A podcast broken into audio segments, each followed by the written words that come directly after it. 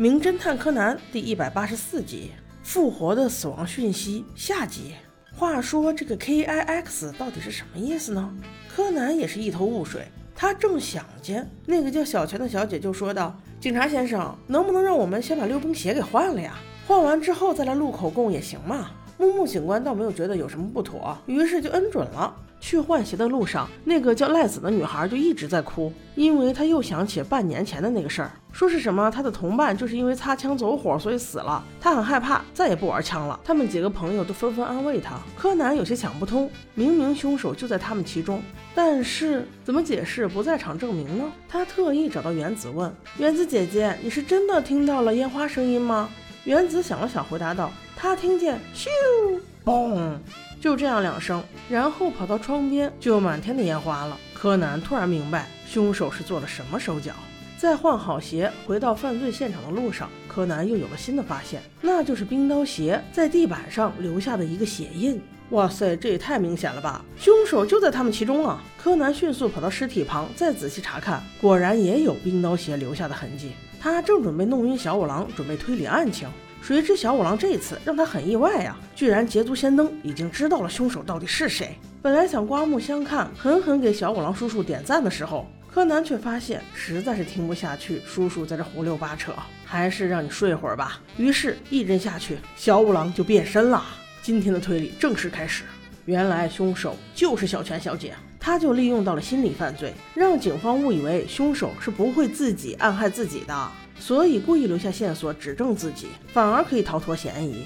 小五郎只是笑笑说：“哼哼，你这叫聪明反被聪明误啊！”小泉小姐立刻反驳道：“那我有不在场证明啊！”此时柯南跳了出来，拿了一个酷似口哨糖的硬币，就那么轻轻一吹，咻的一声。原子赶快说：“对对对，就是这个声音，我在卫生间门口听到的就是这个。”小五郎接着说：“之后小泉小姐你就开枪了。”让大家误以为这是第一个烟花爆了。小泉小姐此时有些紧张，但是她还是反驳道：“你胡说，这声音就是真的烟花，我是不可能伪造的。”小五郎接着道：“哼哼，那你就错了，我已经核实过了，所有的烟花都是三发齐放。你给我解释一下，为什么你只响了一声？”小泉小姐此时明白了自己的破绽在哪，立刻抵赖道：“这都是你们的猜测，你们到底有什么证据？”小五郎继续说道：“K I X。”难道你还不明白是什么意思吗？大家此时都在讨论，这个真的很熟啊，到底是在哪里见过呢？高木终于反应过来，跟小五郎打了配合。啊，对了，木木警官，我想起来了，K I X 是一个机场的名字，就是佐野机场，那不就是佐野泉小姐的姓吗？此时，小泉小姐连续后退两步，继续抵赖道：“这，这也有可能是别人在陷害我呀！”小五郎立刻接过话来。那有一点是别人不可能害你的。小泉小姐立刻问：“那是什么证据？”小五郎此时却不疾不徐地说道：“就是你的溜冰鞋呀，在死者的身旁有一个冰刀样子的血迹，这是你怎么都赖不掉的了吧？”小泉的手突然抖了起来，确实如此，他疏忽了。于是他大叫起来：“是啊，是啊，都是我，怎样？”和他一起的几个好朋友纷纷问他。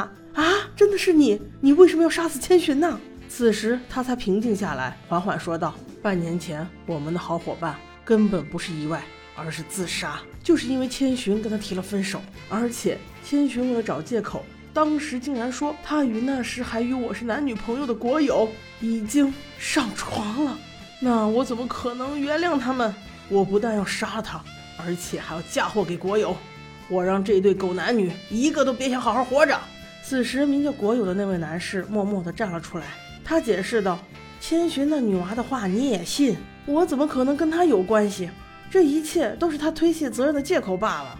当时我之所以被你误会，就是因为我在担心重感冒的你呀，全然没有听到他们都在说什么。这一切都是我后来才知道的呀。我再想找你解释，你都已经不听了。”小泉小姐听了前男友这样解释。虽然心里好受了些，但是现在也于事无补了。人已经杀了，还能怎样呢？当她跟警察走的时候，她问前男友说：“你怪我吗？你还能相信我吗？”国友先生此时深情地说道：“我这个人很执着的，我等你。”虽然这个结局看似悲剧，但却并不伤感。毕竟该死的人真的死了。最讨厌千寻那种搬弄是非的人，没事还爱给自己整什么花边新闻，看命送了吧，真是活该。OK，我们下集见。